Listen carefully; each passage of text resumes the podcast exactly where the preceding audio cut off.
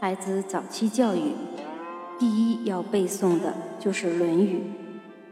原因很简单，在所有国学经典中，《论语》是最接地气的一本儿。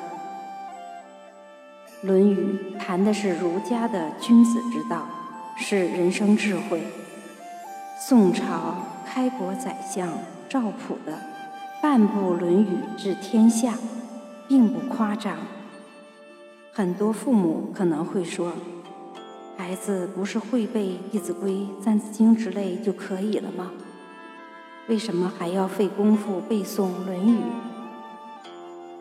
答案很简单，《论语》是源，后世儒者编的启蒙书都是流，费点功夫，掌握了源头。